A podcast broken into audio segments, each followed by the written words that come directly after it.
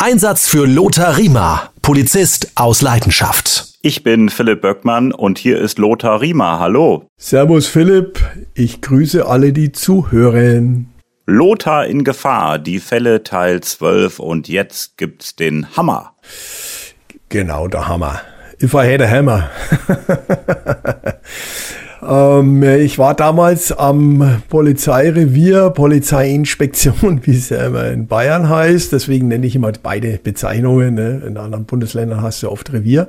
War übrigens bei euch in Münster auch Polizeirevier? Oder Polizeipräsidium, oder? Polizeipräsidium. Ja, aber die Außenstellen, das Präsidium ist immer das Mutterhaus. Ne?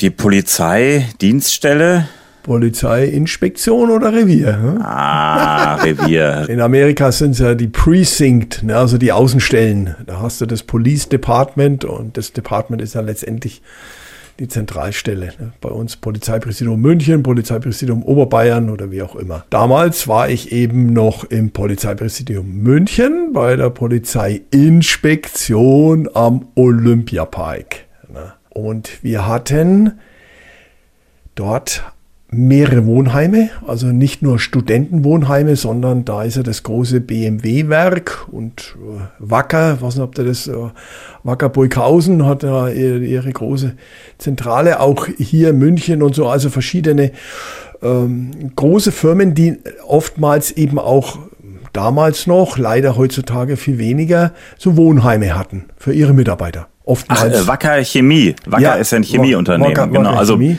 Genau. BMW, das sind ganz klassisch die Autos und Wacker äh, genau. Chemie. Äh, jedenfalls hatten wir da in dem Münchner Norden halt solche Firmen und parallel dazu oftmals eben solche Wohnheime, wo die Leute gewohnt haben und ein kleines Zimmer hatten und dann am Wochenende oder was weiß ich, alle paar Wochen mal nach Hause gefahren sind. Ne? Äh, damals war es oft so äh, auf dem Balkan, also die Busse sind dann immer vom Bahnhof auch am, am Donnerstagabend oder Freitag gegen Mittag sind die dann immer Richtung Süden auf dem Balkan und haben die Leute dann mit nach Hause genommen, aber sonst unter der Woche da gewohnt. Und deswegen, wo Menschen zusammenleben, äh, passieren natürlich auch Dinge, die dann wiederum für die Polizei nicht nur relevant ist, sondern wo die Polizei halt auch hinfahren muss und muss unterstützen, muss helfen, muss schlichten, Streitereien, Schlägereien, ist ja klar, dann wird am Wochenende oder am Abend dann oft mal getrunken und gegrillt und was auch immer. Aber der Fall war anders gelagert. Es hieß, ähm, da ist einer, ein damals gab es noch das Land Jugoslawien, also ein Jugoslawe, der sich in seinem Zimmer in dem BMW-Wohnheim umbringen will.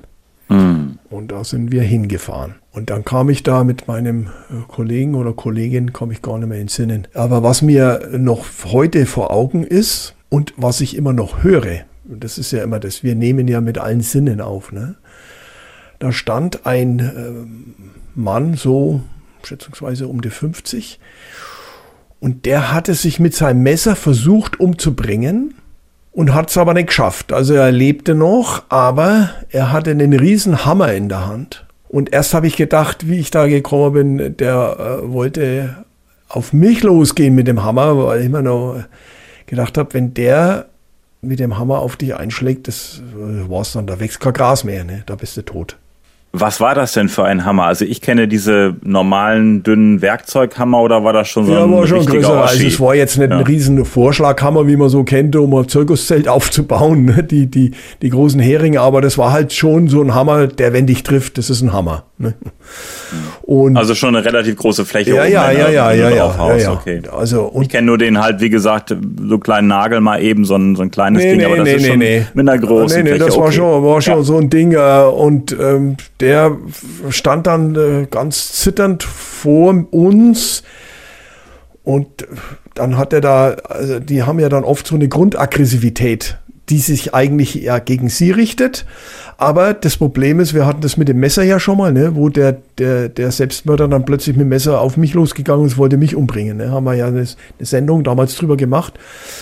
Und da, so war das halt auch. Du musst bei Suizidenten immer damit rechnen, dass die erstmal dann auf dich losgehen, weil du bist ja der Störenfried. Und der war ja also ganz offensichtlich in einer absolut seelischen Ausnahmesituation. Der hat gezittert am ganzen Leib. Und so dieses, wie so ein wild gewordener Stier war der da gestanden. Ich weiß nicht, der hat dann, äh, weißt du, ein riesen Kerl auch. Das war so, so, so muskulär, ne? Ich meine, das sind, das sind ja alles so richtige Handwerker und Arbeiter, so. Und habe ich gedacht, der, wenn jetzt aufzieht und, und auf dich einschlägt, dann, pff, oh, also, versucht mit ihm zu reden und so. Dann holt er aus und haut sich selber auf den Kopf. Und das hat aber dann, tut mir leid, dass ich da so, so lachen muss, aber das hat dann nicht funktioniert. Das heißt, der ist nicht zusammengebrochen. So, jetzt, jetzt waren wir da wieder da gestanden. Und, und dann auf ihn eingeredet und, und ja, lass uns halt den Hammer fallen und wir helfen ihnen und so, wie man halt so gegen einen kranken Gaul spricht, weißt du, so. Und oh, oh. du musst ja in irgendeiner Form äh, einen, einen verbalen Zugang finden ja, und, und dann, wie gesagt, auf den eingeredet und so, ja, wir helfen ihnen und naja. Und dann hat er auch wirklich äh, diesen Hammer fallen lassen und dann sind wir da zu ihm hin und, und jetzt komme ich auf das zurück, was ich vorhin gesagt habe. Du siehst, du hörst, du fühlst. Und der war in einer riesen Blutlache gestanden. Also das hat ausgeschaut, wie wenn du ein Viech geschlachtet hast. Ne? Der hat also Unmengen Blut schon verloren gehabt. Und dadurch, dass der aber schon so etwas länger da drin gestanden ist, hat das Blut schon das Gerinnen angefangen. Und ich bin dann quasi mit meinen Schuhen durch das Blut gelaufen und es hat dann so was, also du, du bist durch die Blut, also das war ja nicht nur eine Blutlache, sondern das, die ganze Unterkunft war ja voller Blut. Und das hat dann so gequitscht und, und dann, ja, dann haben wir ihn halt in Unterbindungsgewahrsam, nicht Unterbindungsgewahrsam, Schutzgewahrsam genommen, haben ihn mitgenommen und, und der Sani kam dann ja auch mit dazu und dann musste der ja erstmal medizinisch behandelt werden auch. Ne? Er hatte ja äh, mordsmäßige Verletzungen. Ne? Der hat sich da mit so einem Riesenmesser, äh, da kannst du mal sehen, wie subjektiv die Wahrnehmung ist. Ich habe das Messer zum Beispiel überhaupt nicht registriert. Das war irgendwo gelegen. Das hat er wahrscheinlich weggeschmissen und so. Und, und weil es nicht funktioniert hat, er hat zwar geblutet wie Schwein, aber äh, so. Und das, das, das habe ich heute immer noch in Erinnerung. Also ich sehe den, ob, und das ist bestimmt schon 25, 30 Jahre vielleicht her. 30 nicht, aber so 25 Jahre, immer noch vor mir, wie der da steht, zittert am ganzen Leib, den Hammer in der Hand und haut sich den auf den Kopf. Und wie ich dann mit meinem Kollegen da zu dem hingehe und wie das so, wie wenn du durch den Matsch durchgehst. Was kennst du das als Kinder immer noch so, wenn man durch den Matsch und, und das, mhm. das Geräusch habe ich heute immer noch. Und das hat sich festgesetzt. Äh, das sind so Dinge, die wir Polizistinnen und Polizisten ein Leben lang mit uns rumtragen. Geräusche, Gerüche, äh, gerade bei Gerüchen zum Beispiel hat mir mal eine Selbstmörderin, hat mir ja äh, ihr Damenbinde ins Gesicht geklatscht, ihr blutige, wo ich den Geruch immer noch habe. Also wir erleben ja Dinge, die, wo die Würde des Menschen halt oftmals auf der Strecke bleibt. Ne? Und das ist schon, ähm, schon sehr belastend oft, weil, weil sich Menschen da in eine Situation begeben, die zutiefst peinlich ist, zutiefst auch ins Innerste hineingeht und, und wir versuchen dann da noch, ich sage jetzt mal, solange es geht, einigermaßen würdevoll mit, mit diesen Menschen umzugehen.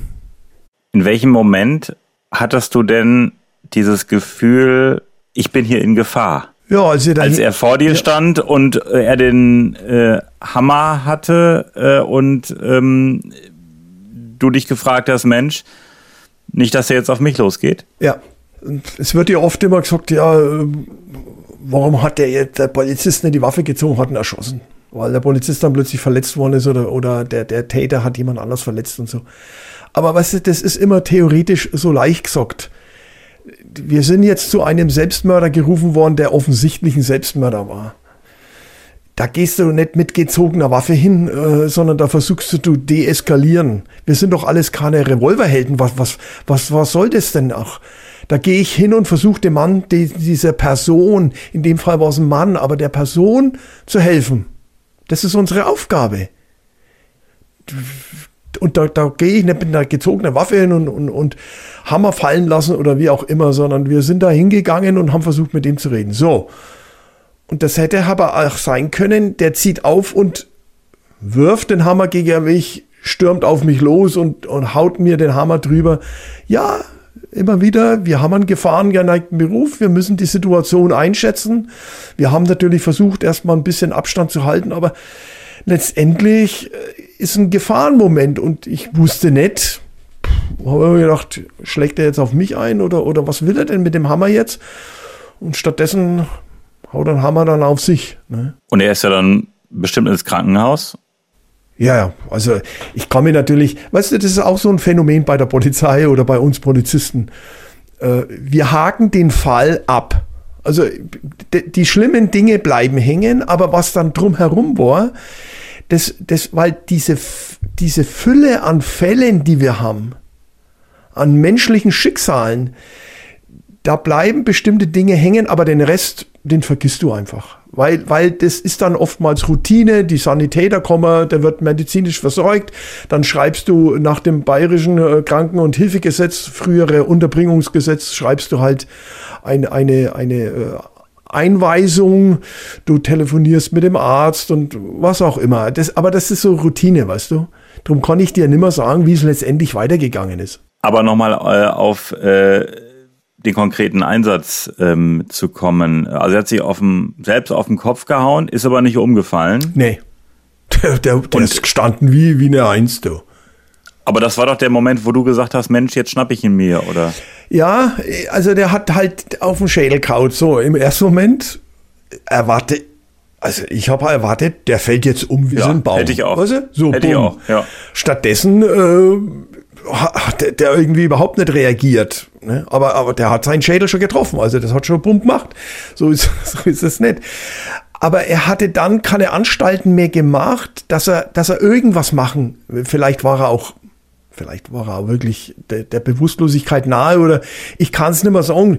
Unsere Entscheidung war jedenfalls dann auf ihn zuzugehen und, und in, in quasi die Leute sagen wir festnehmen. Wir haben ihn natürlich nicht festgenommen, wir haben, wir haben ihn halt äh, in Gewahrsam genommen. Ne? Zu seinem eigenen Schutz. Natürlich. Es gibt ja drei Möglichkeiten. Wir haben ja schon mal drüber gesprochen, auch bei Vermissungen oder so. Ne? Gefahr für andere, Gefahr für sich oder eine Gefahr für die Allgemeinheit. Das sind ja die drei Dinge. Geht von dieser Person eine Gefahr aus für die Allgemeinheit, für Sachen oder was auch immer oder für sich auch. Ne? Und in dem Fall, ein Suizident ist ja immer eine Gefahr für sich und äh, der Gesetzgeber, das ist, da muss man einfach ganz klar sagen, der Gesetzgeber sagt, ein Mensch, der sich umbringen will, befindet sich in einer seelischen Ausnahmesituation. Wir reden jetzt nicht über Sterbehilfe oder sonstiges Zeug, sondern da will sich jetzt jemand umbringen und der ist in einer Ausnahmesituation, in einer seelischen. Und diesem Menschen müssen wir beistehen und wir müssen ihn davon abhalten, dass er sich umbringt. Dass wir das oftmals nicht können auf Dauer, weil du einen Reisenden oftmals nicht aufhalten kannst, ist was anderes. Habe ich ja auch öfters erlebt. Dass Leute, die schon eingewiesen waren, die in medizinischer Behandlung waren oder wie auch immer, die dann letztendlich das trotzdem wahrgemacht haben. Und da vielleicht auch, wenn wir den kleinen Kurs machen dürfen, aus, aus der Sicht der Psychologen, ich habe ja viele Gespräche auch mit unseren Polizeiseelsorgern geführt, die sagen oft unisono, die Menschen leiden, die leiden am Leben und für die ist es eine Erlösung, nicht mehr zu leben. Die können dieses Leben nicht mehr ertragen. Und deswegen ist es für die nicht schlimm, sich umzubringen, sondern das ist die Erlösung. Und wir halten sie davon ab. Müssen sie. Also ich würde jetzt nicht sagen, ja, okay, dann spring halt, ne? Eine, das will ich damit nicht sagen. Aber auch die Medizin ist dann am Ende der Fahnenstange. Naja, vielleicht ist ja auch einfach das Problem, dass, dass sie die ganzen Probleme in sich reinfressen und niemanden zum Reden haben. Also manchmal kann man ja auch mit Gesprächen so einen Knoten zum Platzen bringen und äh, dass derjenige wieder eine positive Einstellung gewinnt. Ähm, das kann ja dann auch in vielen Fällen sein, dass die wieder die Kurve bekommen. Natürlich, Philipp. Und äh, ich habe ja eine äh, Zusatzausbildung gehabt als äh, Suizidprävention, weil wir ja auch in eigenen Reihen sowas haben. Ähm, dass man da vielleicht äh, Sachen erkennt und wie man reagiert und was man für Hilfsangebote macht und so. Natürlich, Philipp, gebe ich dir vollkommen recht. Die Leute sind in einer Ausnahmesituation und äh, wir sagen dann immer, es gibt äh, kein Problem, was man nicht lösen kann oder zumindest dran arbeiten kann. Und, und wir hören euch zu und, und aber nochmal, Philipp, meine Lebenserfahrung, meine dienstliche und auch private Lebenserfahrung ist trotzdem, es gibt Situationen, wo diese Menschen einfach nicht mehr leben wollen. Aus welchen Gründen auch immer. Und jetzt ist die Frage, respektiere und akzeptiere ich das? Oder du kannst ihn ja nicht ein Leben lang einsperren. Und deswegen haben wir als Polizisten oftmals solche Personen, die du vorher schon mal eingewiesen hast und der hat es dann geschafft oder du hast mit dieser Person dann, wenn er den Suizid vollendet hat, zu tun und stellst bei der Recherche der Person fest, oh Gott, der war ja schon zwei, dreimal in, in der Psychiatrie und ist, ist von der Polizei in Schutzgewahrsam genommen worden. Ne? Das ist, das ist äh, nicht ungewöhnlich. Abschließend äh, zu diesem Fall, ähm, also man muss sowas als Polizist wahrscheinlich relativ schnell abhaken, weil es kommen ja ganz, ganz viele Fälle dann noch äh, die Tage drauf, äh, die man auch äh, zu bearbeiten hat. Aber du hast es gesagt, äh, diese Blutlache, äh, über die du da äh, gegangen bist, die bleibt dir lebenlang in Erinnerung. Genau, weniger optisch. Das ist auch sowas, ne? Äh, ich könnte jetzt nicht mehr sagen, wie groß die war. Aber was ich da, äh, was ich im Ohr habe, ist es, dieses Geräusch. Dieses Geräusch des schon fast festgeklebten Blutes, äh, halt geronnenes, an der frischen Luft, das Blut gerinnt ja relativ schnell, dieses Geräusches. Und das ist auch das, dieses Phänomen, wie man immer das bezeichnen will, was wir mit uns rumtragen ein Leben lang. Ne? Das sind Geräusche, Gerüche äh, sehen. Es gibt so einen Spruch, der heißt äh, bei den Amerikanern auch, äh, wenn mein, wenn mein Gehirn vergessen könnte, was mein Auge gesehen hat. Das geht aber nicht mehr. Ne? Das, was du gesehen, was du gehört hast, das ist äh, oftmals von der Festplatte halt nicht mehr zu löschen. Also musst du damit umgehen. Ne? Lothar in Gefahr. Die Fälle Teil 12. Lothar Riemer, vielen Dank. Freue mich aufs nächste Mal. Ich danke auch und wünsche allen eine gute Zeit. Servus.